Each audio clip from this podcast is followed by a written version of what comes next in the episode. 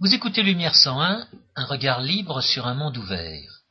Aujourd'hui, François Guillaume et moi-même, Georges Lannes, vous proposons une émission sur le thème suivant Peut-on instituer la démocratie en France?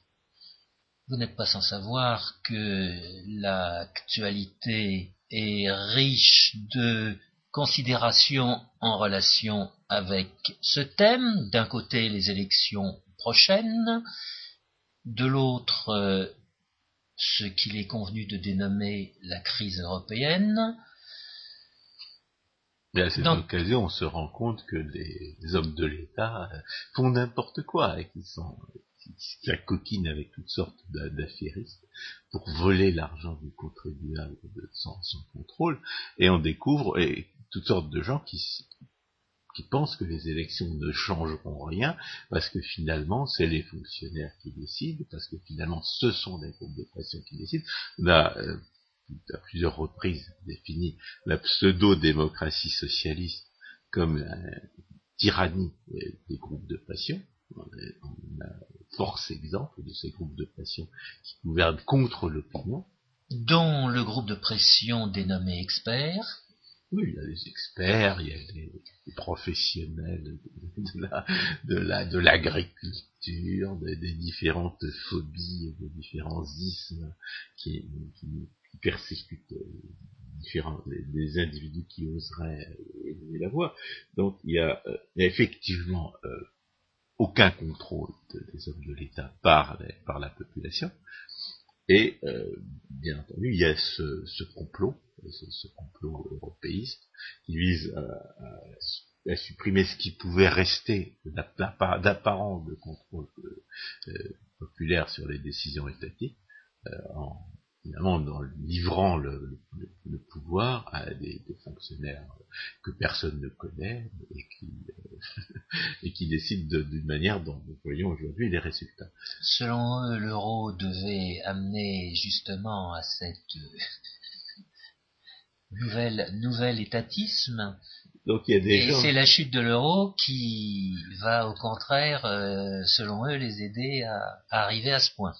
il y a toutes sortes de gens qui constatent qu'il faudrait, faut, faut pas empêcher, il faut, faut pas laisser les gens faire n'importe quoi, et que comme les gens qui font n'importe quoi sont les irresponsables, eh bien, ce sont les hommes de l'État qui vont empêcher de, faire n'importe quoi.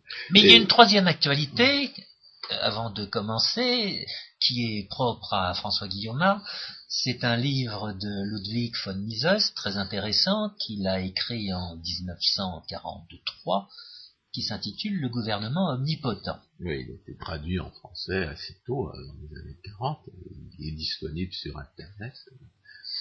Euh, il a été mis en ligne, je ne sais plus par qui, peut-être Harvey de Cambo. Mhm, mhm. Et donc vous pouvez le lire, euh, pouvez télécharger, en français comme en anglais d'ailleurs. Et euh, je suis tombé dessus par hasard. Je, considère les, les,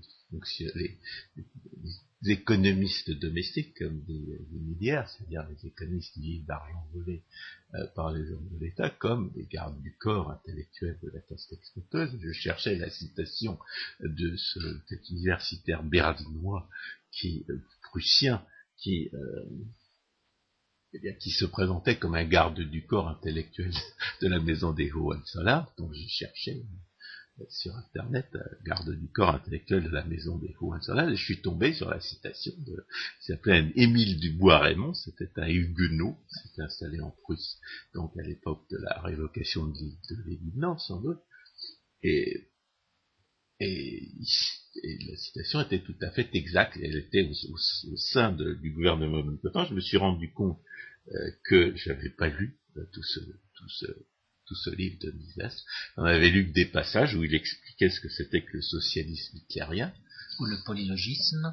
Voilà, il a aussi parlé du polylogisme, du marxisme, de l'impudente malhonnêteté de Marx qui avait parfaitement compris que le mouvement ouvrier pouvait absolument pas améliorer le sort du peuple par ses, par ses violences et ses revendications mais qui, avait encouragé dans ses revendications et dans ses violences pour, se faire mousser, et, tout en constituant un cadre d'intellectuels obscurs qui est censé théoriser le socialisme et, fournir donc un alibi pseudo-intellectuel à ce mouvement ouvrier, euh, alors qu'on savait très bien que, alors que, les marxistes savaient très bien que la doctrine marxiste ne, ne prêtait à ce mouvement ouvrier aucune espèce d'efficacité dans l'amélioration du sort des ouvriers en question. Donc la, malhonnêteté de Marx était, bien connue, était bien connue, elle, est patente, et elle a posé des problèmes au moment de la en 1918, lorsque les socialistes sont arrivés au pouvoir, ben, on s'est retrouvé des gens qui prenaient le marxisme au sérieux, face à des gens qui étaient déjà installés dans la société, et qui, euh, qui ne songeait qu'à gouverner un pays déjà largement étatisé par, euh, par Bismarck, par les réactionnaires, par, la, caste euh, aristocratique.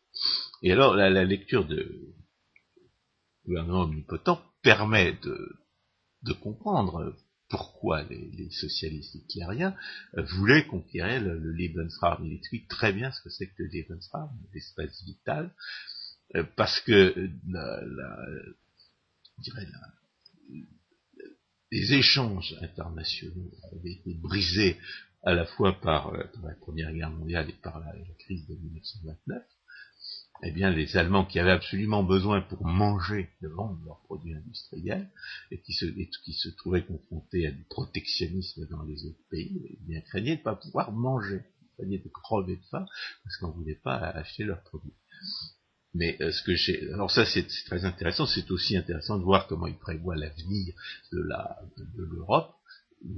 En 1943, ils ne se rend absolument pas compte que l'après-guerre va être dominée par les États-Unis et par l'Union soviétique. Il est aux États-Unis à cette époque-là. Ouais, ils ne se rend absolument pas compte que les problèmes qui, posent euh, vont être résolus en fait par la domination américaine, par l'impérialisme américain dans les pays civilisés et par le socialisme euh, léninistes dans les pays arrière, et notamment euh, des nationalismes particulièrement agressifs, euh, dont on se souvient plus à quel point ils étaient, comme le nationalisme polonais, eh bien finalement il a été, été maté par le socialisme réel. Et il n'y a, il n'y a qu'en il n'y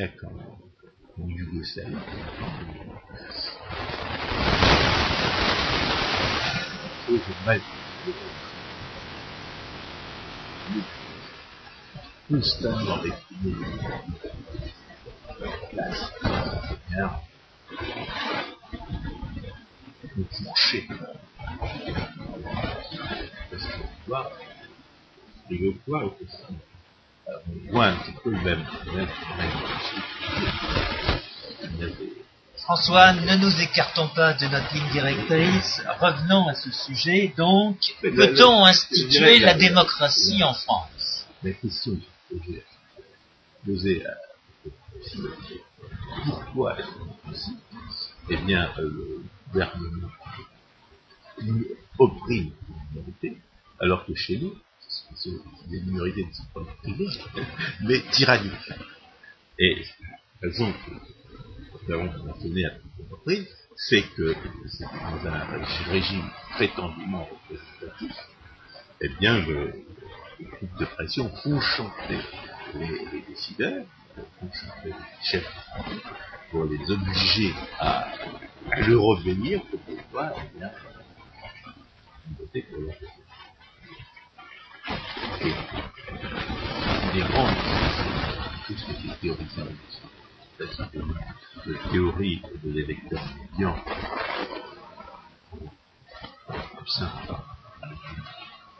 Downs et qui est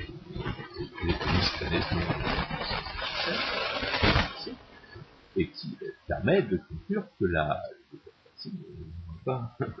n'en est pas vraiment une, si c'est l'électeur médian, celui qui a réussi à, réussi à se placer à, à l'endroit où se trouvent les lecteurs médias, savoir les groupes de pression qui viennent contre le truc, eh bien, euh, eh bien, on a des gouvernements qui gouvernent contre l'opinion, contre les intérêts de la majorité et contre ce et c'est la fameuse phrase de Giscard, euh, une quinzaine d'années. La France veut être gouvernée au centre. Voilà. Rien dire. pur produit des institutions prétendument représentatives. Et l'idée, c'est que les institutions prétendument représentatives, si elles pouvaient l'être un petit peu moins prétendument, serait, ce serait, ce serait bien vu. Alors allons-y. Un certain nombre de pratiques catastrophiques auxquelles on pourrait mettre fin. Non, mais ce que je voudrais, une troisième chose qui m'a qui m'a frappé chez, le gouvernement temps. Là, j'ai donné des raisons euh, de, lire ce bouquin à des gens qui seraient intéressés à l'histoire. Mais du point de vue analytique, ce qui m'a frappé, c'est la manière dont Bismarck et sa, clique réactionnaire ont utilisé le socialisme pour tuer euh, non, seulement les aspirations euh, à la démocratie du peuple allemand, que Mises nous présente comme majoritaire, mais les aspirations à la liberté naturelle. Euh, la, manière dont il présente la situation en Allemagne au XIXe siècle, dans les pays de langue allemande au XIXe siècle, c'est une caste parasitaire et, aristocratique qui, est confrontée à une opinion de plus en plus libérale et démocratique, et qui ne réussit pas, et qui ne, réussit qu'à peine à se défendre contre les révolutions, euh, parce qu'elle elle trouve encore des paysans arriérés ou des étrangers pour tirer sur le peuple, sur l'avant-garde du peuple, euh, euh, l'avant-garde éclairée du peuple en marche. Et l'idée géniale de Bismarck, au moment où le socialisme arrive, eh bien, c'est de se servir de la redistribution politique socialiste de tout, ce que Marx avait fort bien identifié comme des leurs, après avoir appris l'économie classique de son temps euh, en 1850 dans la salle de lecture du British Museum. Donc c'est l'heure que Bismarck va s'en servir, tout en réprimant épisodiquement les, les, socialistes. Il va se servir des leurs mises en avant par le mouvement ouvrier, comme les prétendues conquêtes sociales, pour rendre le peuple dépendant des distributions du peuple. Il va se servir des procédés d'illusion fiscale que nous avons, déjà décrits, dont le, plus simple et le plus, massif, sur lequel le, mythe des conquêtes sociales est, très largement assis. Savoir, on va voler l'argent de, de, l'ouvrier, on va voler la paye, on va voler une partie de la paye de l'ouvrier dans le bureau du patron, on va la lui distribuer en disant voici ce que je viens, ce que je vole à ton, que j'ai volé à ton patron pour pour toi. Je, sans moi, tu n'aurais pas ces avantages, ces avantages sociaux. C'est grâce à moi que tu obtiens ces avantages sociaux.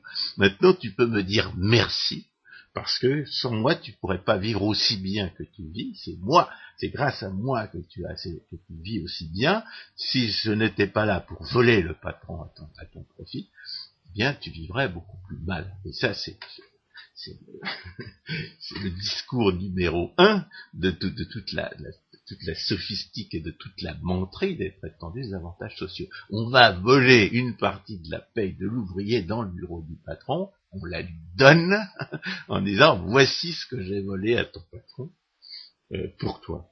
Alors, il y, a, eu quelques émissions avec, euh, avec un, chef d'entreprise qui, a, lui promis à ses, à ses, salariés que le jour où les hommes de l'État lui permettraient de verser le salaire complet, eh bien, il le ferait.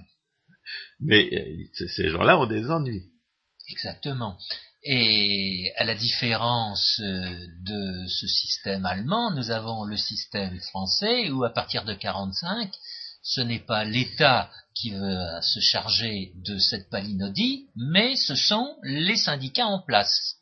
D'où cette grande différence qui peut exister entre le système bismarckien et le système français en matière de sécurité sociale. Ce qu'on oublie toujours de signaler, ce qu'on confond abusivement encore aujourd'hui, c'est ce que confond le conseiller spécial du président de la République. L'essentiel, c'est c'est la raison pour laquelle Frédéric Hayek a parlé à propos du socialisme, de la contre-révolution de la science. Pourquoi de la science? Parce que c'est le scientiste, c'est-à-dire une conception fausse de la causalité sociale, une conception fausse de la, science sociale, une conception fausse de l'homme qui conduit euh, ses, adeptes à traiter les êtres humains comme s'ils étaient des matériaux de construction ou des bêtes de somme. Comme un cheptel. Hein. Voilà, le cheptel humain de la sécurité sociale, par exemple. C'est que, quel, quel, est le, quel est le, le capital de la sécurité sociale, c'est son cheptel humain. Eh bien, la sécurité sociale est socialiste par définition. Elle est socialiste parce qu'elle considère ses assujettis, pour une fois elle ne ment pas, euh, comme, euh, comme du bétail, comme du bétail, comme des esclaves.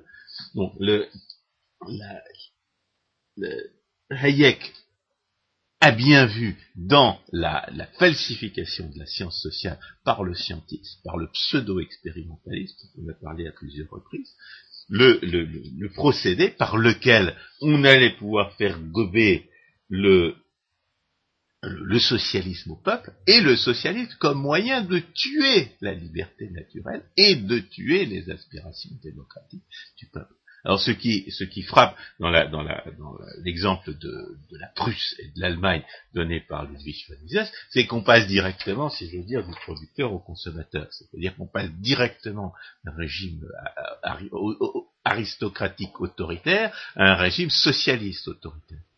Et Mises semble avoir un certain, entretenir dans ce, dans ce texte un certain nombre d'illusions sur la Troisième République, alors que la Troisième République, elle, elle, elle passe d'un système qui est parlementaire, qui a, qui a quelques apparences de démocratie, au même système autoritaire euh, et, et, et pseudo-élitiste, qui a servi la population. Et de l'Allemagne et de la France, c'est quand même la France qui aujourd'hui est le plus, réduit en la, plus réduite en esclavage par le socialisme.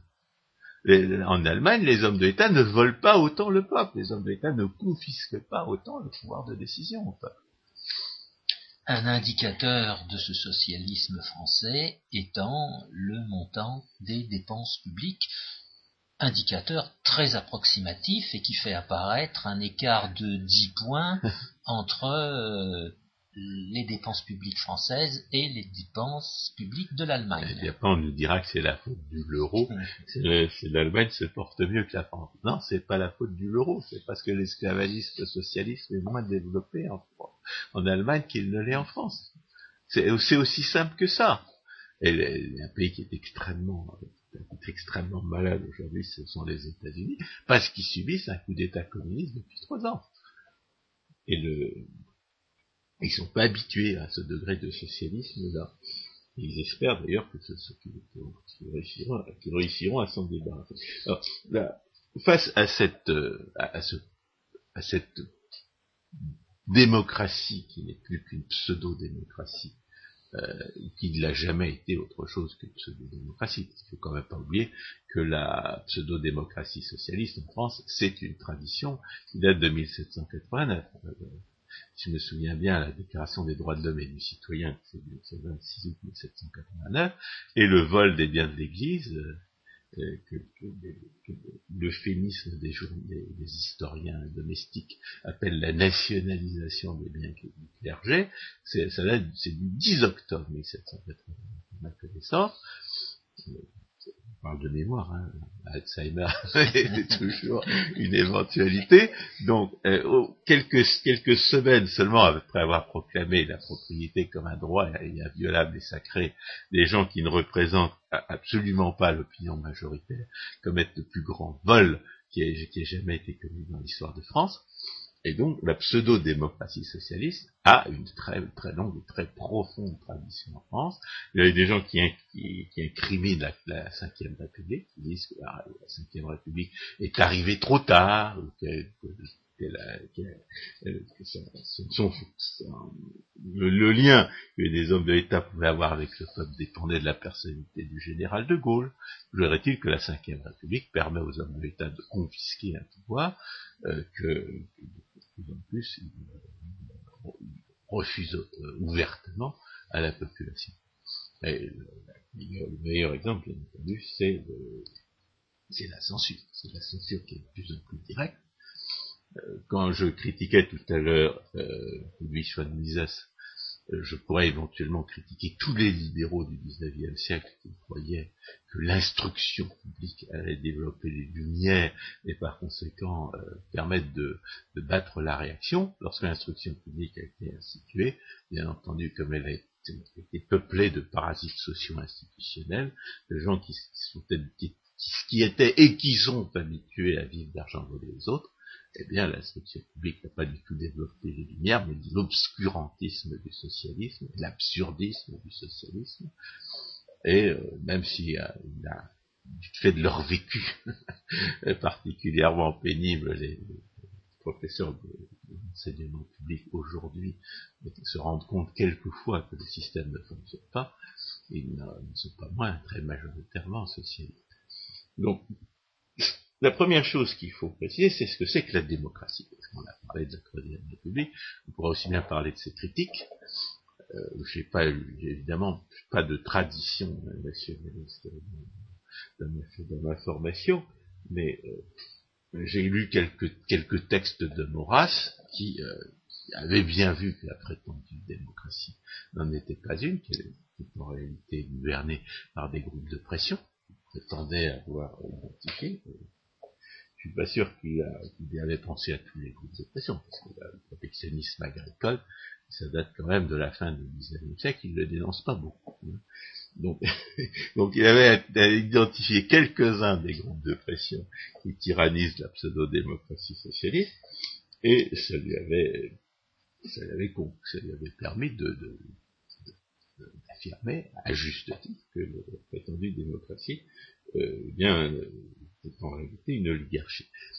Et il y a un autre auteur qui est absolument essentiel, ce qu'on ne saurait disqualifier, c'est Hans Hermann Hoppe qui a, écrit tout un livre contre la démocratie. Il s'appelle Democracy, the God That Fails, qui a été d'ailleurs traduit en allemand et en, même en polonais, à ma connaissance. Pas en français, pourquoi? Parce que le traducteur principal de c'est votre serviteur en français, et que je suis pas d'accord avec lui. Justement, je pense que comme le bien commun, le concept de démocratie peut être sauvé, euh, et en le définissant non pas en termes de procédure, comme le faire, c'est-à-dire comme le pouvoir illimité de la majorité, je constate qu'en France, euh, justement par opposition à, ces pays euh, post-communistes où la majorité, où les minorités sont opprimées, bien en France c'est les minorités qui commandent, et par conséquent on ne peut pas dire que, qu'on est soumis au pouvoir illimité de la majorité. Est-ce que, est-ce que si on était soumis au pouvoir illimité de la majorité, euh, on serait en démocratie? Bah, Pas d'après le sens euh, initial du mot pour une fois le sens euh, initial du mot et, euh, celui qui a, le plus, de sens. Je dis pour une fois parce que euh, quand j'ai critiqué la notion de monopole, j'ai pu constater que le, sens initial du mot n'existait pas, se dissolvait à l'examen. Et en ce qui concerne la démocratie, si on la définit comme le pouvoir du peuple par le peuple pour le peuple, eh bien ça a un sens à condition de définir le peuple comme non pas comme une espèce d'entité mythique à la, Rousseau, qui aurait une volonté générale indéfinissable, mais comme un ensemble d'individus. Euh, un démos particulier. Dont le but est de faire en sorte qu'ils décident effectivement de leurs propres affaires. Un démos quand même bien à circonscrit. À la différence de Hans Hermann Hoppe, et donc éventuellement contre lui, euh, on va, définir ici la démocratie comme un système où le peuple décide de ses propres affaires. Première chose, bien entendu, ça n'a rien à voir avec, le régime de la Ve République euh, actuelle, où les hommes de l'État volent et, et par conséquent détruisent 57% du revenu des gens au titre des impôts.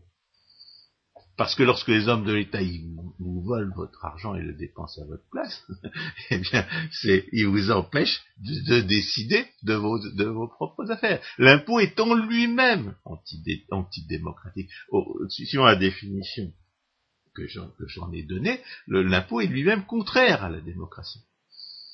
La seule chose qui pourrait être démocratique, c'est un, ce sont des cotisations qui seraient consenties alors évidemment, dans la pseudo, dans la, prétendue sécurité sociale, on vous parle de prétendue cotisation, il n'y a pas de cotisation puisqu'elles ne sont pas consenties, ce sont des impôts, des taxes sur les salaires. Mais on pourrait tout à fait imaginer que dans une association propriétaire, dans un régime de, de, liberté naturelle, vous avez des propriétaires qui se sont mis d'accord par contrat pour payer en commun un certain nombre de dépenses, et qui, du fait de leurs engagements contractuels, eh bien, eh bien sont, sont, juridiquement contraints à payer un certain nombre de, un certain nombre de, une certaine somme pour certaines, pour la fourniture de, de services communs. C'est d'ailleurs comme ça qu'on résout les prétendus problèmes de prétendues externalités et de prétendus biens publics. Et c'est comme ça que fonctionne l'assurance dite mutuelle. Euh, c'est différence près que les gens, dans l'assurance mutuelle, les gens n'ont pas conscience d'être solidaires. Ah, si, tout de même. Non, je, quand je m'assure, j'assure ma voiture contre les, accidents tiers, j'ai pas du tout le sentiment d'être, d'être solidaire des autres automobilistes. Et je passe un contrat avec une société d'assurance et c'est elle qui fait, qui fait que je suis solidaire. Oui, mais, ça, c'est, c'est pas c'est pas essentiel. C'est pas, le sujet. c'est pas le sujet. Si, indirectement, je pense qu'on va y venir, parce que le, mot mutuel euh, commence à être utilisé à toutes les sauces aujourd'hui. On parle de mutualisation du risque au niveau de l'Europe, au niveau politique de l'Europe. Et cette mutualisation serait un pas vers ce fameux État européen.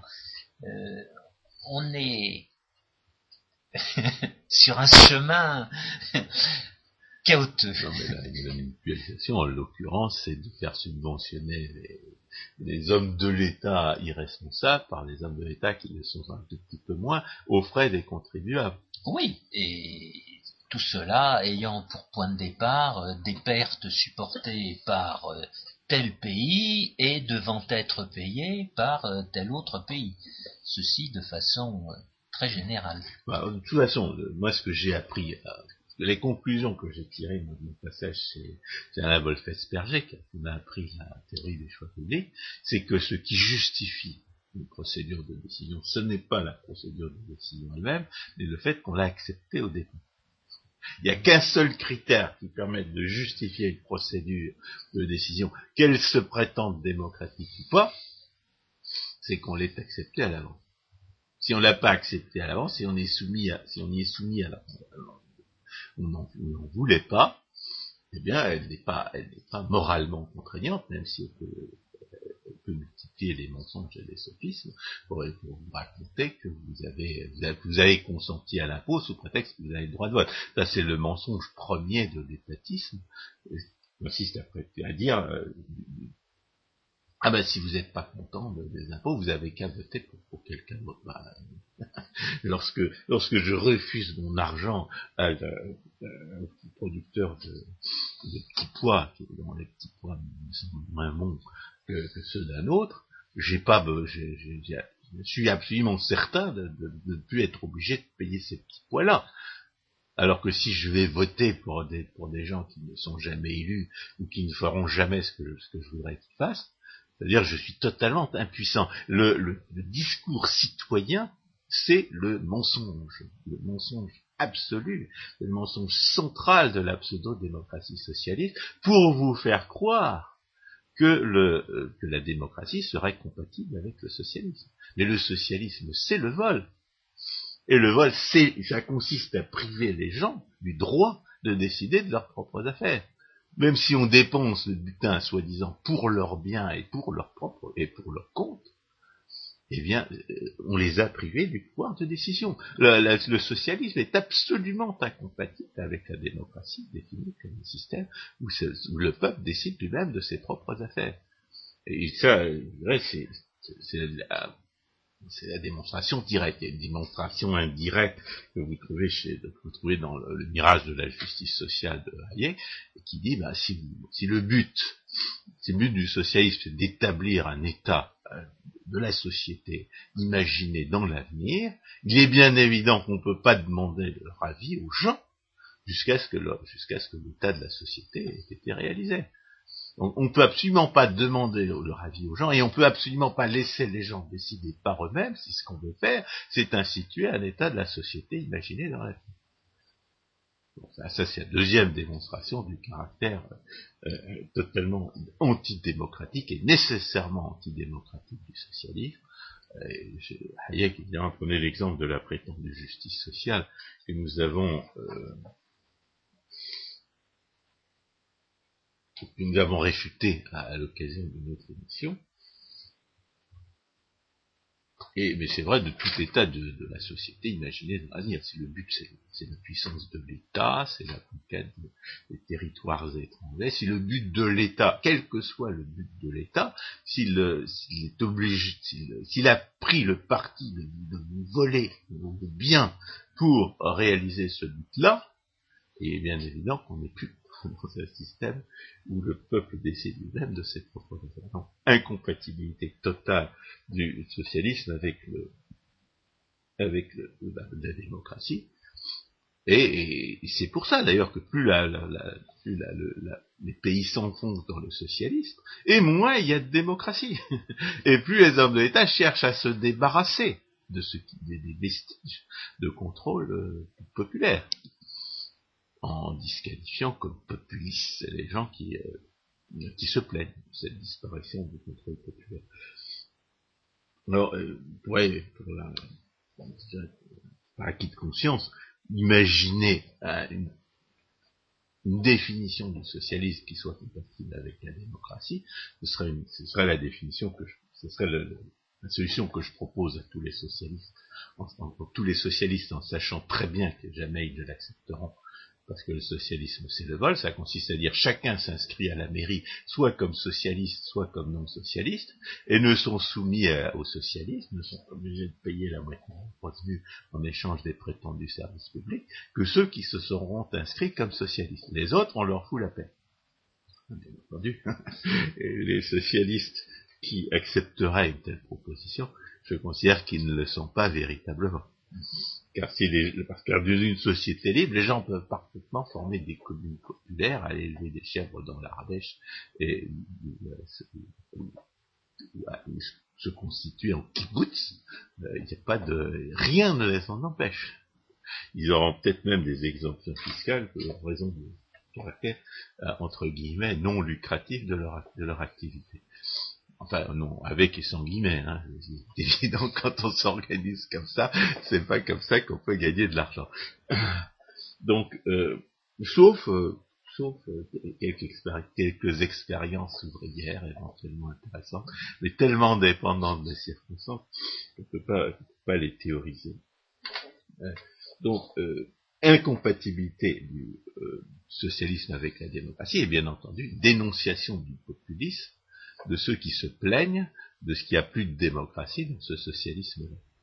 Alors, bien entendu, le populisme, ça consiste à quoi? Ça consiste à dire que les hommes de l'État euh, ne tiennent pas leurs promesses, et à le dire à trop haute voix, donc euh, il faut organiser des opérations officielles contre les populismes, euh, chaque fois que les hommes de l'État sont résolus à gouverner contre l'opinion majoritaire et contre l'intérêt de la majorité, et par définition du socialisme contre ses droits, eh bien, il faut, il faut diaboliser. On et, euh, mais, euh, ça ne veut pas dire que le populisme soit en lui-même euh, fondé, parce qu'il y a des populismes. Il y a deux types de populisme, comme je l'ai déjà dit, le populisme de droite et le populisme de gauche. Le populisme de droite consiste à dire les hommes de l'État ne tiennent pas leur, promesses, et dans les, dans les institutions actuelles, ils ne peuvent pas les tenir, soit que ces institutions les en empêchent, soit que, ces institutions ne soient là que pour nous faire croire qu'ils pourraient les tenir.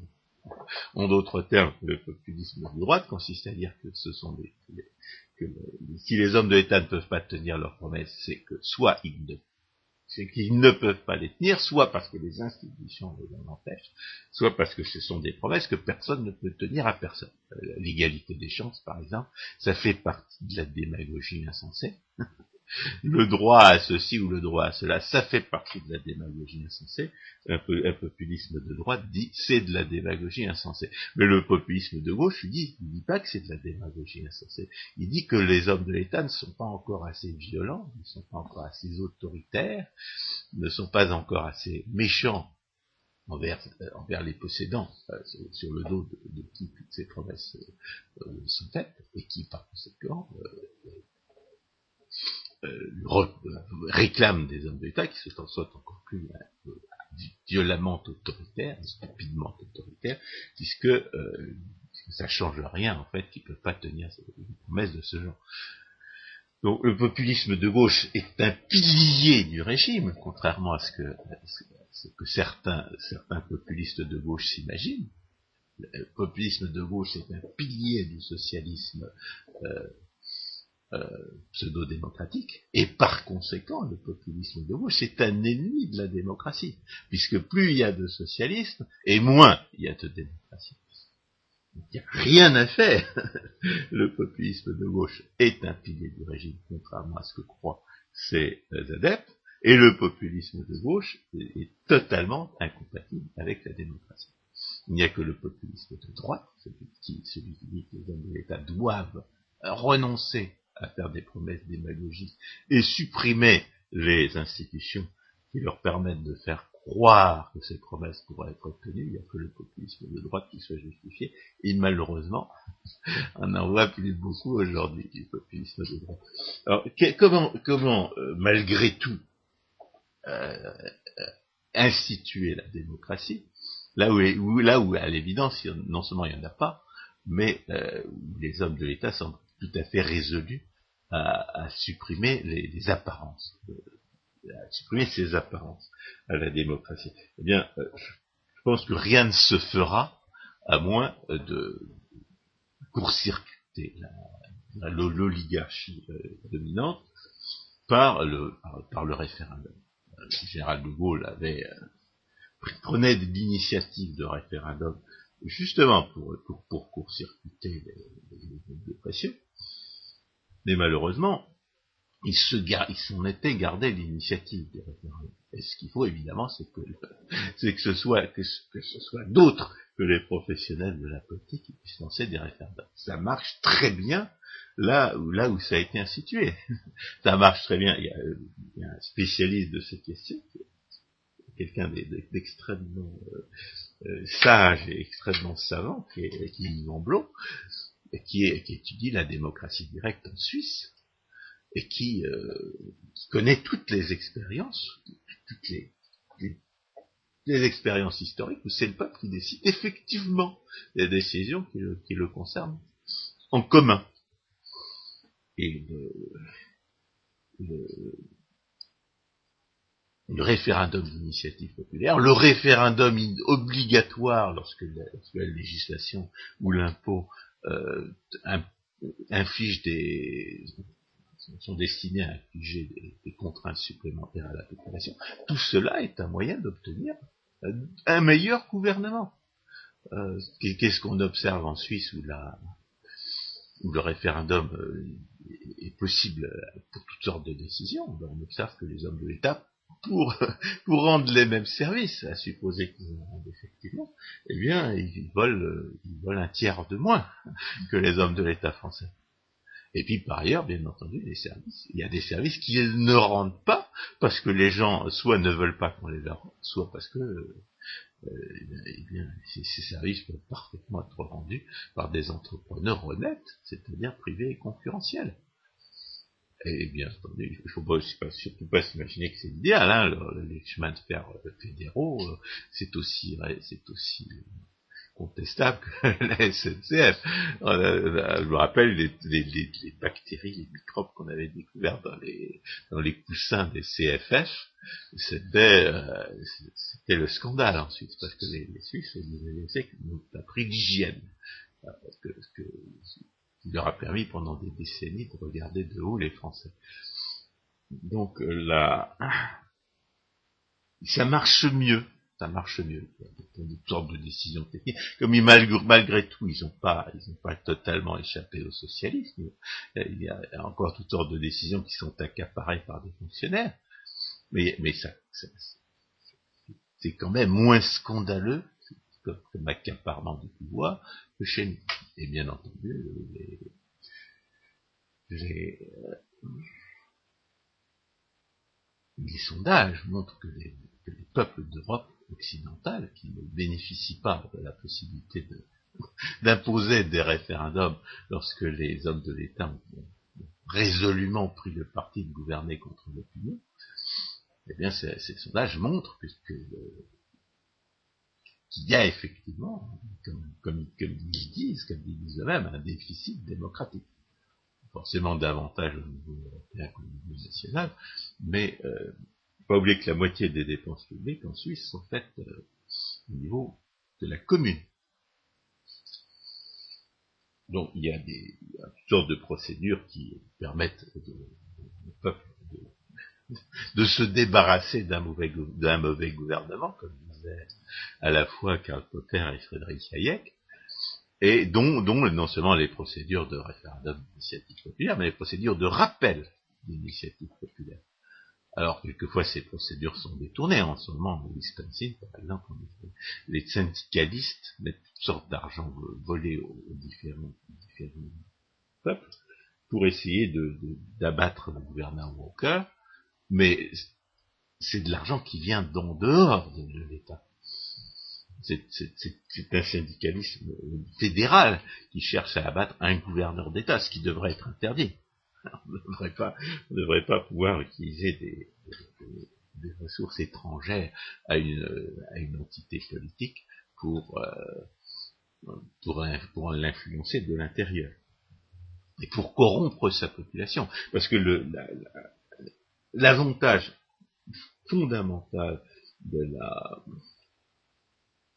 de démocratie directe ou semi-directe, c'est que justement, vous ne pouvez pas corrompre, en principe, si ça fonctionne euh, de manière telle que les, décideurs, euh, qui sont les citoyens, en subissent les conséquences, vous ne pouvez pas corrompre euh, la décision politique comme vous pouvez le faire dans, dans, une oligarchie à la française vous ne pouvez pas aller trouver les, chefs des partis politiques et leur dire ah, si, vous n'interdisez pas tel ou tel type de discours, si vous ne donnez pas tant de milliards, eh bien, je ferai voter pour vos concurrents. Et les, les, journalistes, sur des sujets euh, sur des sujets où l'opinion est tout à fait contre eux, ils n'arrivent pas, ils n'arrivent pas à changer d'opinion. Prenons l'exemple du réchauffisme. Le réchauffisme est devenir un, mensonge complètement dépassé, d'autant plus dépassé que, que, les, gaspillages de réchauffisme, c'est un luxe que plus personne ne peut se payer. Eh bien, le réchauffisme, si les peuples en décidaient, eh bien, on, ne donnerait même pas d'argent volé aux soi-disant chercheurs qui mentent sans arrêt pour nous faire croire que c'est de notre faute si, si la, si la, planète ne... Enfin, on ne sait pas si elle se réchauffe ou elle se réchauffe pas, puisque ça fait 13 ans qu'elle a de se réchauffer. Enfin, il se passe des choses qu'on devrait, pour lesquelles on devrait payer. Euh, c'est, voilà ce qu'il nous raconte. Donc, c'est très, c'est beaucoup plus difficile de, de, de, de corrompre une décision populaire, même s'il n'y a que la moitié des gens qui se déplacent pour voter, que de corrompre des politiciens, des fonctionnaires, et a fortiori des journalistes. Donc moins, moins de corruption et, euh, et surtout euh, possibilité de mettre en œuvre les, institutions qui vont permettre de verrouiller le, une véritable représentativité. Parce que le problème, c'est que, bien entendu, euh, il y a un certain nombre de gens qui participent à la décision politique d'une manière qui est totalement contraire au principe même de la démocratie, qui veut que ce soit le, peuple qui décide lui-même de ses propres affaires, et non pas les hommes de l'État. Il y a évidemment une objection qu'on peut faire à la, démocratie directe, bien entendu. et qui est inséparable de la vitupération officielle contre le populisme, c'est que le peuple se trompait. Alors le peuple peut voter pour Adolf Hitler, euh, mais c'est quand même, c'est quand même Reichstag qui lui a donné les pleins pouvoirs à Hitler, alors qu'il n'avait pas la majorité absolue. Est-ce que le peuple, par référendum, a jamais donné du plein pouvoir à Adolf Non, non, c'est les soi-disant représentants dans le Parlement. Le peuple ne se départit pas aussi facilement de ses droits. Lorsqu'on lorsqu'on lorsqu'on a proposé au peuple suisse des, référendums qui, met, qui, qui, réduisait ses droits, comme par exemple l'interdiction de posséder des armes euh, de guerre à la maison, ils ont voté non. Ou, de ou de faire supporter un impôt plus élevé aux riches. Voilà ça marche pas. ça, ne marche pas. Les, propositions démagogiques, ça marche pas. Alors on pourrait dire, ah oui, mais c'est parce qu'ils ont une culture politique particulière. Peut-être. Mais il faut quand même pas oublier une chose. Parlais tout à l'heure de la déclaration des droits de l'homme et du citoyen, du 26 août 1789. Dans la déclaration des droits de l'homme et du citoyen, on affirme un certain nombre de principes, et ensuite, on dit toujours, ah oui, mais il y a une limite, c'est la loi vous pouvez abuser du droit. Tout le monde a le droit de, parler, d'écrire. Euh, tout le monde a la liberté d'expression, même religieuse. Quelle, générosité. Euh, euh, si c'est, sauf à abuser de cette, liberté, aux conditions posées par la loi. Je, évidemment, considérer que c'est pendant très longtemps que cette, cette ça faisait de cette déclaration des droits de l'homme et du citoyen un cheval dessiné par un comité. En, somme, on affirmait des droits et ensuite on les limitait par, euh, par, décision euh, politique. Pour cause d'utilité publique. Voilà. Donc, euh, et je dirais cette, cette critique n'est pas, pas réfutée, mais j'ai quand même compris en, en tirant les conséquences du fait que l'État ne peut absolument jamais justifier. On a fait une émission là-dessus qui s'intitule euh, État minimum et anarcho-capitalisme, le grand écart. Ce que j'ai compris, c'est que les prétendus principes libéraux appliqués à un État qui, qui imposait euh, l'intégration forcée au sein de Hans Hermann c'est-à-dire qui, impose des, réglementations uniformes, euh, des lois uniformes, euh, alors que toutes sortes de, de, libertés locales qui, dépendaient de contrats et de, traduisaient des solutions acceptées, beaucoup, beaucoup plus acceptées que que, ne peut être une loi votée par, un État central, euh, dans, dans, un État donc, qui a imposé une, une intégration forcée, eh bien ces, principes ne, sont, pas, sont pas justifiés en eux-mêmes et ils ne sont pas appliqués en eux-mêmes quand on parle de la, liberté d'expression. La liberté d'expression, c'est donc les gens qui, qui lancent des, des, merde sur, le, sur des, représentations du Christ, c'est pas bon pour les gens qui critiquent euh, l'avortement, par exemple. Vous manifestez devant, un avortoir, eh bien, vous êtes facilement, bah, ou, vous facilement euh, fiché, et puis les gens qui vous attaquent, éventuellement, ils ne sont pas contre. Donc la, liberté d'expression, et puis évidemment la censure directe,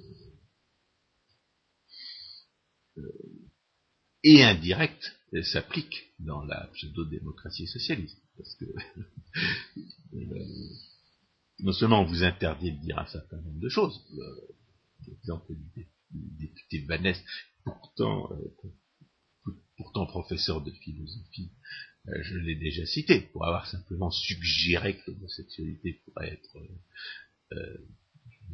moins, moins louable que l'hétérosexualité, eh bien, il a été traîné devant les tribunaux. Mais il y a évidemment la censure indirecte de la subvention. De l'argent volé aux réchauffistes, de l'argent aux socialistes. on entretient tout un appareil de, de censure indirecte par la, par la subvention qui s'appelle l'éducation nationale. Les hommes de l'État volent tout le monde pour donner le butin de ce vol à ceux dont, l'enseignement leur convient. Et, par conséquent, euh, il n'y a pas de euh, prétendu droit de libre expression, en réalité n'existe pas. Mais ce que, ce que je prétends à, partir de, l'analyse du caractère euh, totalement illégitime de l'État, c'est que non seulement euh, ce, principe-là n'est pas respecté dans les faits, mais en fait, en réalité, il n'existe pas en droit. Ce qui existe, c'est le droit de propriété. Vous avez le droit de dire ce que vous voulez avec ce qui est à vous, sur le, la propriété de qui ne s'y oppose pas. Dans un régime où les hommes de l'État ont imposé une, euh, intégration forcée, c'est-à-dire impose à tout le monde des règles uniformes, la seule raison pour euh, invoquer ces règles, de liberté d'expression, liberté d'association, liberté de, même liberté d'entreprendre, euh, seule raison pour laquelle a de bonnes, on, est fondé à, opposer ces principes-là aux hommes de l'État, c'est que dans un régime d'intégration forcée, euh, le pouvoir des hommes de l'État, qui ne seraient pas limités dans leur arbitraire par des principes même fallacieux, comme, comme ceci, même artificiels, même inapplicables comme ceci, ce pouvoir est terrifiant. Donc la seule raison pour laquelle on invoque les droits de l'homme, c'est que c'est qu'il faut limiter l'arbitraire des hommes de l'État. Mais ce n'est qu'un ersatz de la, de la liberté naturelle qui repose exclusivement sur la propriété. Vous avez le droit de faire ce que vous voulez sur un territoire qui n'appartient à personne, vous avez le droit de faire ce que vous voulez chez vous, avec ce qui est à vous. C'est ça le principe. C'est le seul principe qui existe. Et les, droits de l'homme et du citoyen n'est qu'un ersatz. Et les, droits du citoyen sont, un, sont, une, autre, série d'ersatz qui sont également euh, essentiels. Lorsque les, bureaucraties judiciaires vous opposent des, prétendus principes des droits de l'homme aux décisions euh, démocratiques majoritaires, comme par exemple quand ils ont, quand ils ont prétendu condamner l'interdiction de construire des minarets en Suisse, euh, ce qui avait été décidé par référendum, eh bien, ce genre d'argumentation euh, méconnaît complètement le fait que dans une société naturelle, une société de liberté naturelle, eh bien, euh, les minarets seraient probablement, non seulement les mais, l'immigration musulmane serait probablement interdite sur la plupart des territoires. Mais ils méconnaissent surtout que les droits de l'homme et du citoyen sont des ersatz à égalité les uns avec les autres. Que si le citoyen décide de, euh, disposer de l'espace public d'une manière qui, euh, ne plaît pas à telle ou telle minorité, c'est parce que l'ersatz du droit de vote est, une, euh, est, tout aussi nécessaire pour réduire l'arbitraire des hommes de l'État que l'affirmation des droits de l'homme en question. Dans une société, dans une société naturelle, a fait la réflexion en voyant euh, des nationalistes s'opposer par la violence à une gay pride à, Belgrade, par exemple, eh bien, euh, dans une société naturelle, euh, l'espace public n'est pas nécessairement ouvert à des gens dont les mœurs choquent la majorité de la population. Le, les contrats constitutifs de l'espace public euh, impliquent généralement ce qu'on appelle les bonnes mœurs, et à l'époque, ce qu'on appelait les bonnes mœurs, c'était certainement pas la possibilité pour des homosexuels de parader dans la rue euh, avec, des, avec des costumes et des gestes provocateurs. D'ailleurs, c'est en soi, c'est une tentative de prise de pouvoir. Ce sont des, démarche de nature politique exactement comme la, la violence qui leur a été opposée. ce sont deux groupes de pression qui se sont opposés pour, euh, essayer de, décider qui, qui l'emporterait sur l'autre. Donc, la,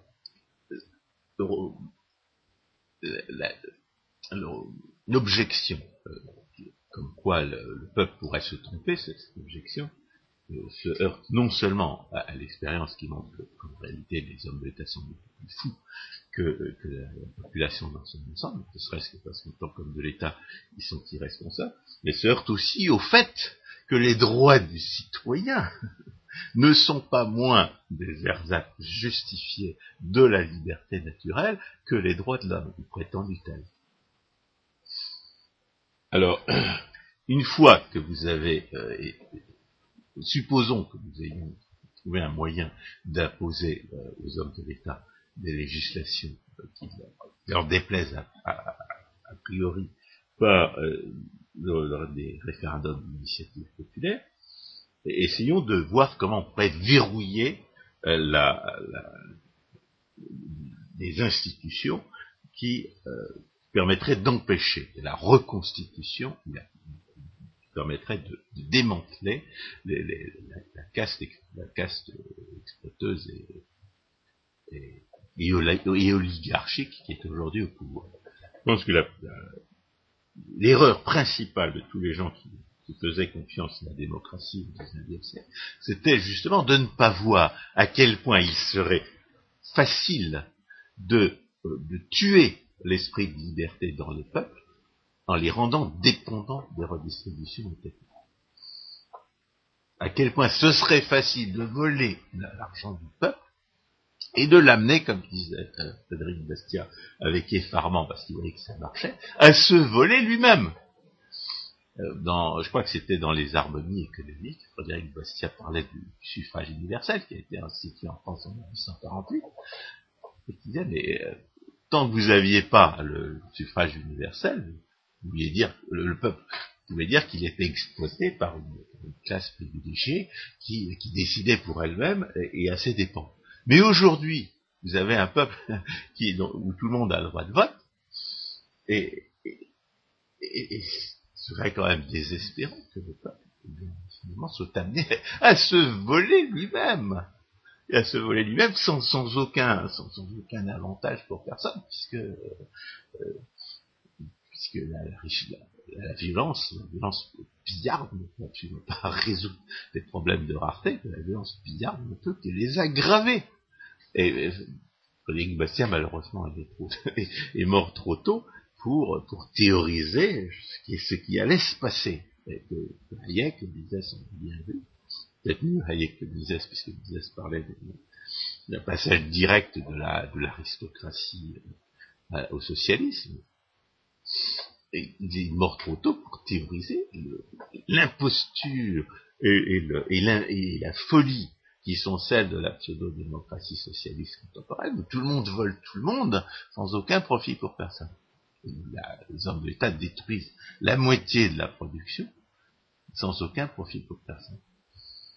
Et alors comment faire évidemment pour empêcher cette perversion totale de la démocratie qui est un, système où les ambitions des politiciens leur permettent de voler tout le monde euh, pour donner le butin de ce vol à tout le monde sans aucun profit pour personne, rien que pour euh, arriver au pouvoir et pour y rester, eh bien, je pense que euh, au XIXe siècle, et même au XVIIIe siècle, il y, avait des gens qui avaient, qui avaient déjà pensé, et qu'il y a des précédents précédent en matière de, garde-fou contre cette constitution d'une caste exploiteuse euh, installée sur, euh, une redistribution politique complètement folle et, purement destructrice.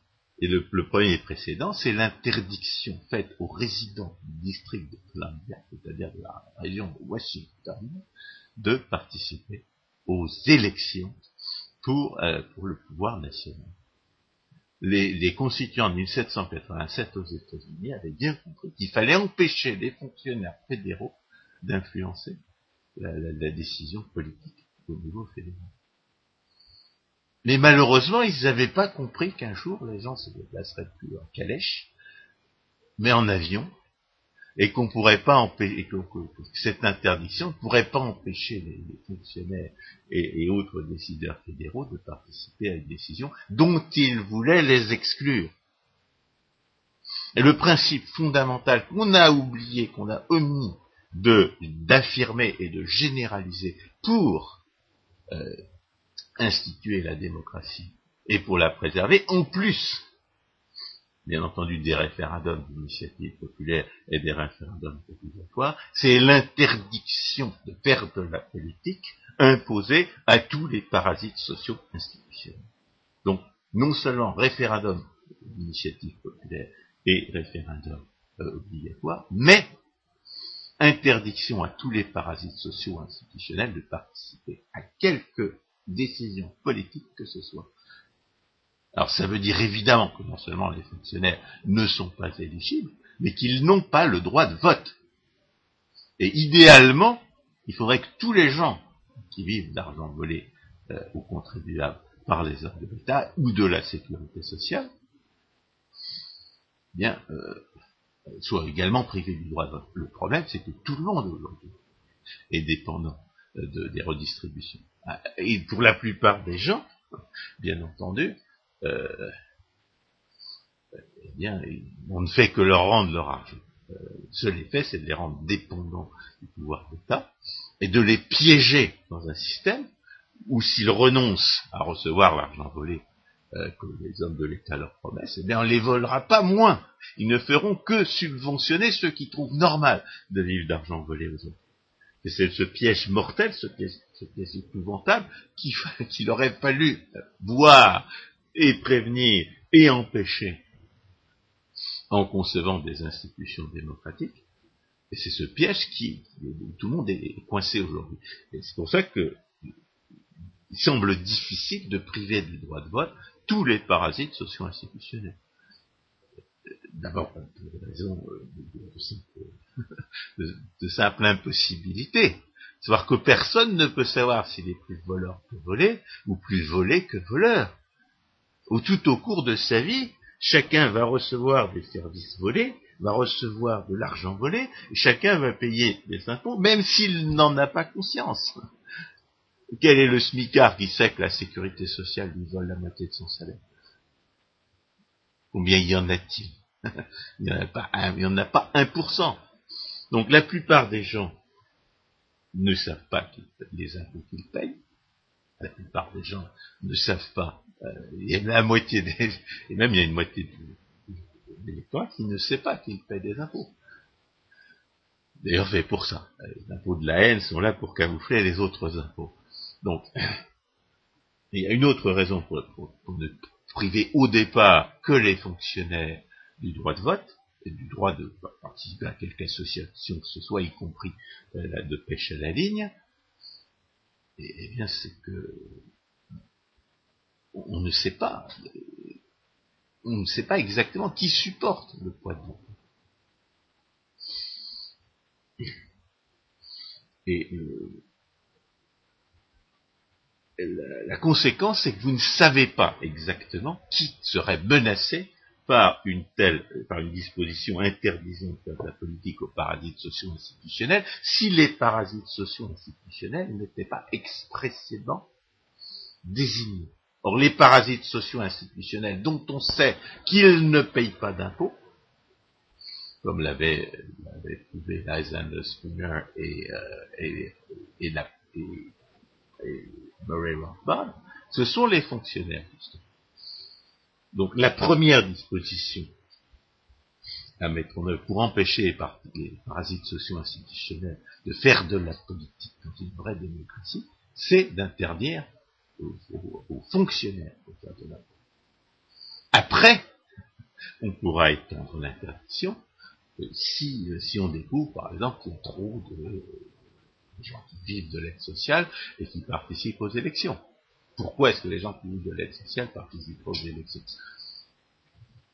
Peut-être qu'ils ont payé des impôts dans le passé.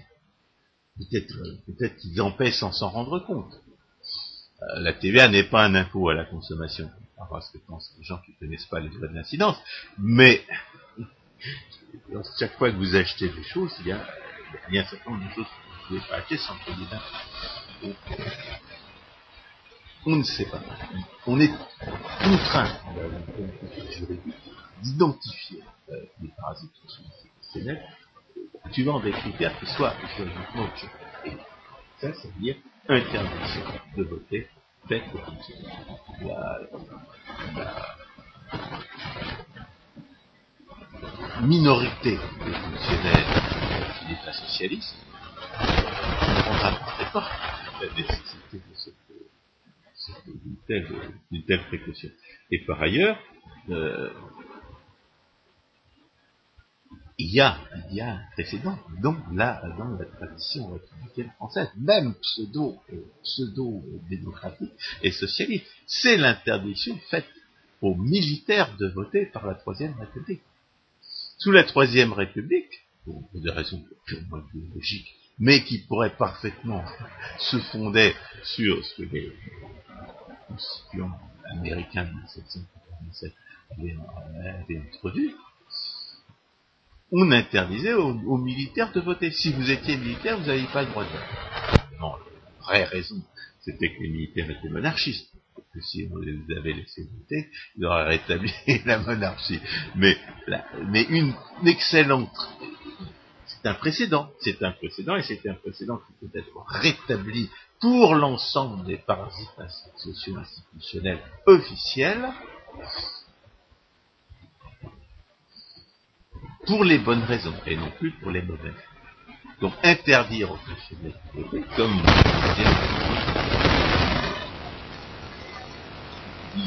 et il devient meilleur.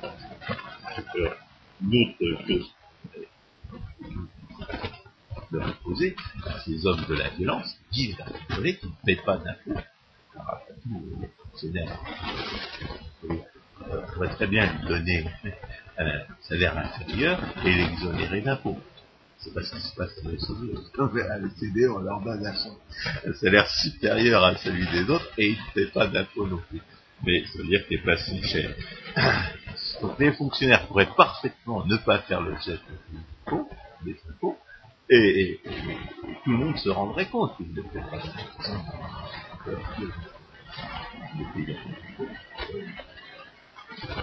on peut parfaitement comprendre, et, et, vivant au contraire de, de, ces, de cet argent donné aux autres, que, leur laisser le de vote, c'est ce qu'on appelle dans les la conflit d'intérêt.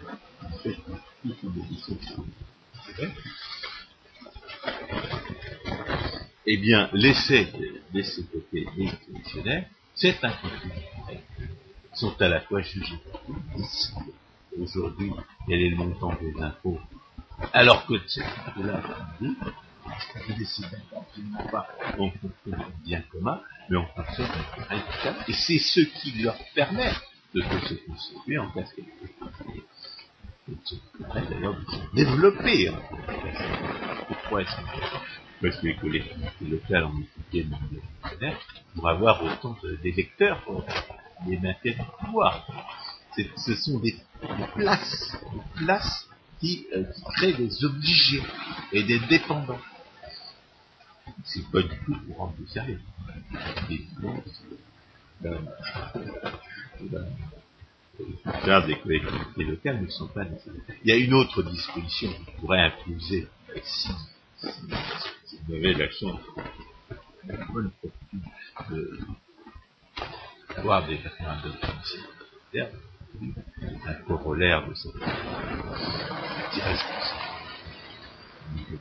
c'est l'interdiction des subventions. L'interdiction des subventions, des subventions croisées entre collectivités. Le, maire ne dépense que 20% euh, d'un projet, quel que soit le projet qu'il envisage, est, complètement déresponsabilisé. Et ça le conduit à faire toutes sortes de dépenses publiques qui vont profiter à l'ensemble de la caste exploitée de caste, mais qui n'auraient certes absolument pas fait s'il avait procédure qualité à ses Donc, interdiction de les et idéalement, faire s'il y a des référendums interdiction de subvention à toutes ces associations, qui donner des euh, On pourrait même d'ailleurs commencer par les, les salariés des associations, si vous voulez, étendre l'interdiction de voter. Les salariés des associations plus de 50%, ce sont en réalité des fonctionnaires qui qui sont soustraits aux, euh, aux, obligations de la fonction. Il y a des, autres propositions qui sont peut-être trop théoriques alors, on pourrait par exemple obliger les gens apporter un uniforme.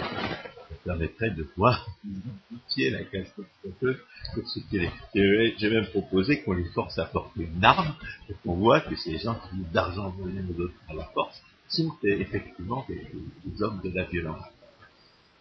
Les hommes de la violence, on les force, les force à porter une arme et on les force aussi à porter assistance aux policiers en cas de nécessité. On pourrait aussi les forcer quiconque, euh, quiconque qui postule à public à faire trois ans de service militaire, ça permettrait d'abord de se débarrasser d'une bonne partie des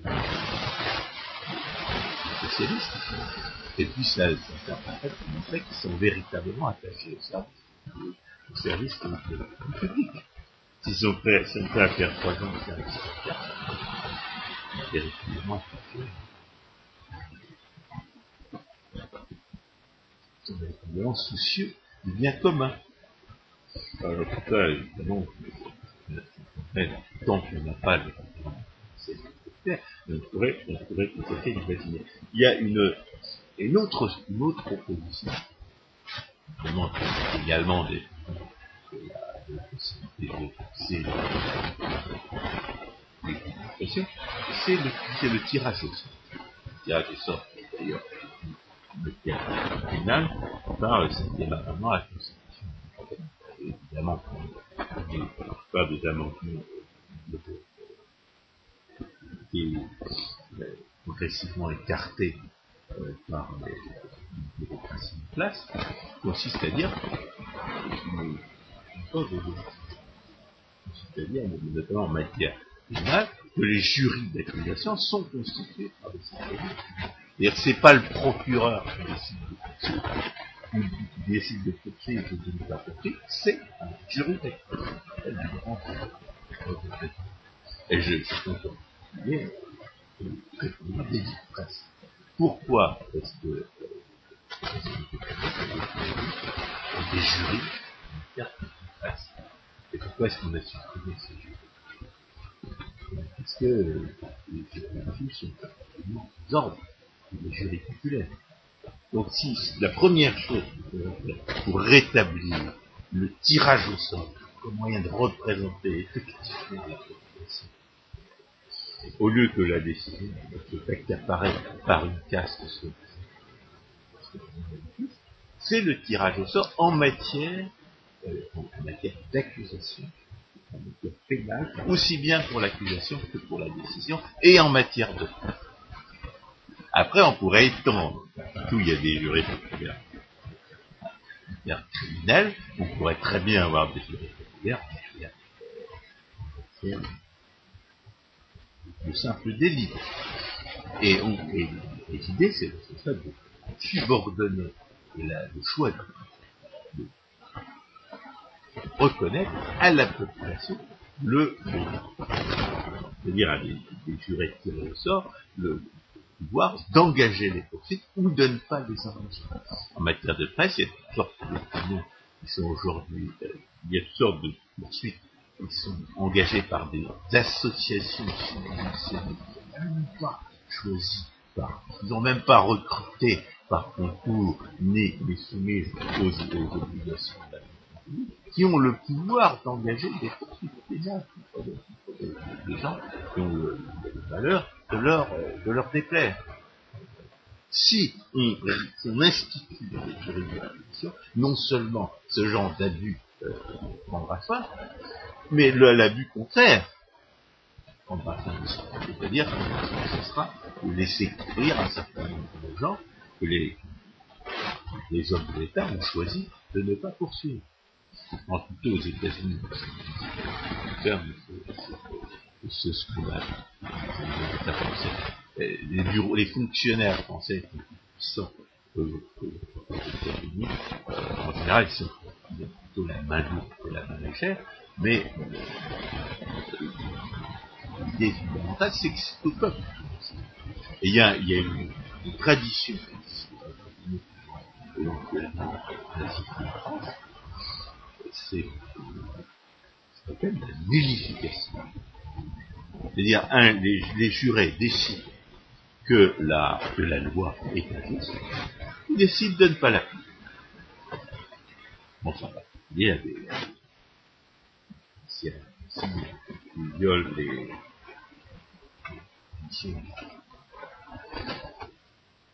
de la prescription, pourrait très bien pourrait très bien décider, jurer, un jury aurait très bien aujourd'hui que l'accusé n'a pas commis les actes dans tout ce qu'il a commis, simplement un juge. Que la loi au nom de laquelle on peut poursuivre est une loi Très bien. Donc, la nullification, c'est la théorie mais fait bas. Donc, lorsque vous pensez que la loi est injuste, lorsque vous êtes injuste, comme vous n'avez pas à rendre compte de raisons pour lesquels vous avez décidé, eh bien vous décidez de ne pas être. Ou alors vous niez l'évidence des faits, ce qui revient de toute façon, les jurés, les, jurés doivent savoir qu'il leur appartient de décider ce qui est juste et ce qui est bon.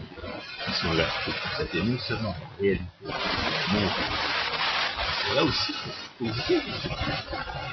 Et c'est une idée bien on pourrait leur mettre dans la tête si on développait de la tirage au sort. Alors, je, je, commençais par parler de jury, là, parce que c'est ce à quoi nous faisons Mais vous rappelez que dans la démocratie les assemblées parlementaires étaient tirées au sort.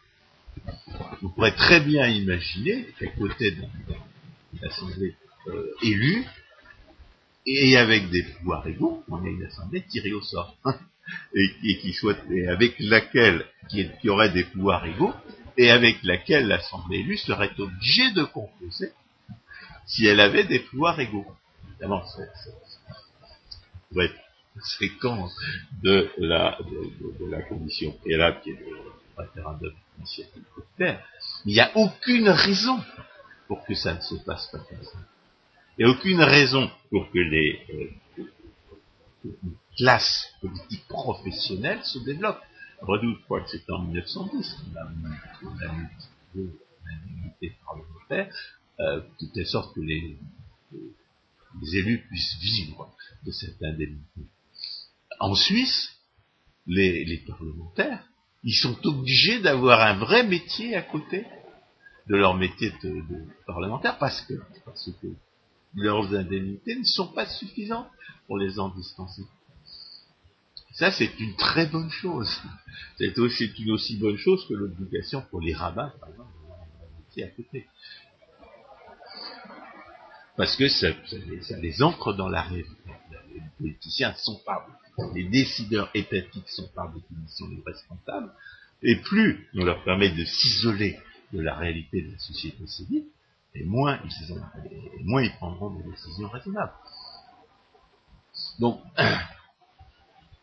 interdiction, première condition préalable, évidemment, référendum d'initiative sans lequel rien ne peut s'ouvrir, et pour verrouiller un régime véritablement représentatif, et qui n'abuse pas, et qui ne se constitue pas en casse d'exploiteuse euh, détaché de la, de la population, interdiction faite aux parasites sociaux institutionnels de faire de la politique, et multiplication des, euh, des décisions prises par des, euh, par des individus pris, pris au hasard. individu tiré au sort. François Guillaume, merci beaucoup. Alors, ah non, une, une dernière précision. Rappeler que la démocratie est incompatible avec le socialisme. Je voudrais rappeler que la plupart des gens qui aujourd'hui sont dans eh bien, ne le seraient pas dans une société, dans une société libre. donc, une, condition, une, réforme absolument nécessaire pour permettre de fonctionner, pour permettre à une société libre de fonctionner, c'est de cesser de, voler tout le monde pour distribuer à tout le monde. Et ça passe évidemment d'abord par la privatisation, ça par la privatisation des décisions, par la restitution à tous les individus de leur pouvoir de décision. Privatisation de, tous les prétendus services publics, la privatisation de tout ce pourquoi on leur vole leur argent, soi-disant en échange de biens et de services, alors qu'il n'existe absolument rien au monde qui justifie que cet argent soit volé et, qu'on, leur, et que de ce fait on leur, leur confisque le pouvoir de décision pour le donner à des fonctionnaires. Il n'y a absolument aucune raison pour qu'il y ait de prétendus services.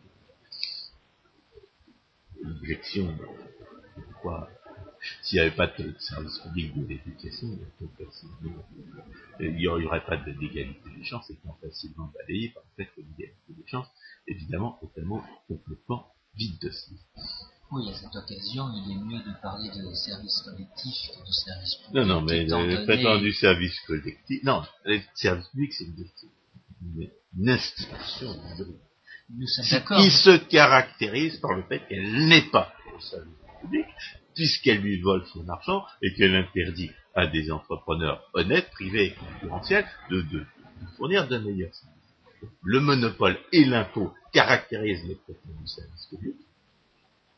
Et, de ce fait, l'institution même est totalement antidémocratique, puisqu'elle empêche le, citoyen en tant que client de lui refuser son argent.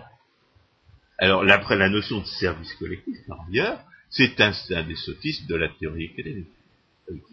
Un avatar de des prétendues externalités. Nous avons démontré que les prétendues externalités n'existent pas. Par conséquent, que tout, ce que les prétendues externalités, tous les problèmes que la théorie des prétendues externalités euh, évoque, sont en réalité les raisons pour lesquelles les champs existent et, tous les problèmes que la, théorie des externalités prétend qui ne, pourraient pas être résolus peuvent parfaitement être résolus par la liberté des contrats, notamment entre propriétaires du sol. On a eu l'occasion de faire une émission à propos de cette notion de service public et nous avions évoqué à l'époque les difficultés de définir ce concept juridique qui est apparu au début du XIXe siècle justement, à cette époque. Euh, on dirait en droit public, c'était difficile. Le prétendu service public se caractérise par le fait qu'il n'est pas au service du public, mais au service des politiciens et des fonctionnaires qui, décident à la place.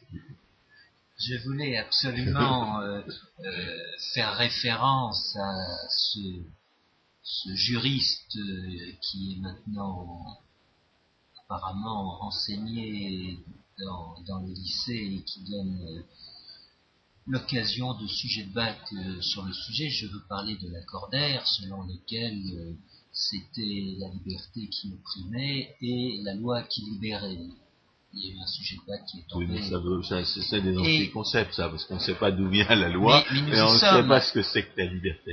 Alors que ce qui, ce qui, ne prime pas, mais ce qui libère, c'est l'interdiction de voler. C'est le respect de la propriété de chacun. Ce sont toutes ces notions euh, consécutives à la révolution à laquelle vous faisiez allusion qui ont amené à cette euh, dénaturation de la démocratie. Euh, la démocratie française, justement, euh, n'étant pas euh, inscrite euh, dans le droit public, on parlera de république. Ah bah, c'est pas le problème. Le problème, c'est qu'on a des institutions qui empêchent le peuple de décider des affaires qui sont décidées. Qui, qui, qui, a peur, des institutions qui ont peur de la démocratie, de fait. Défini. François Guillaume, merci beaucoup. Chers auditeurs, à une prochaine fois.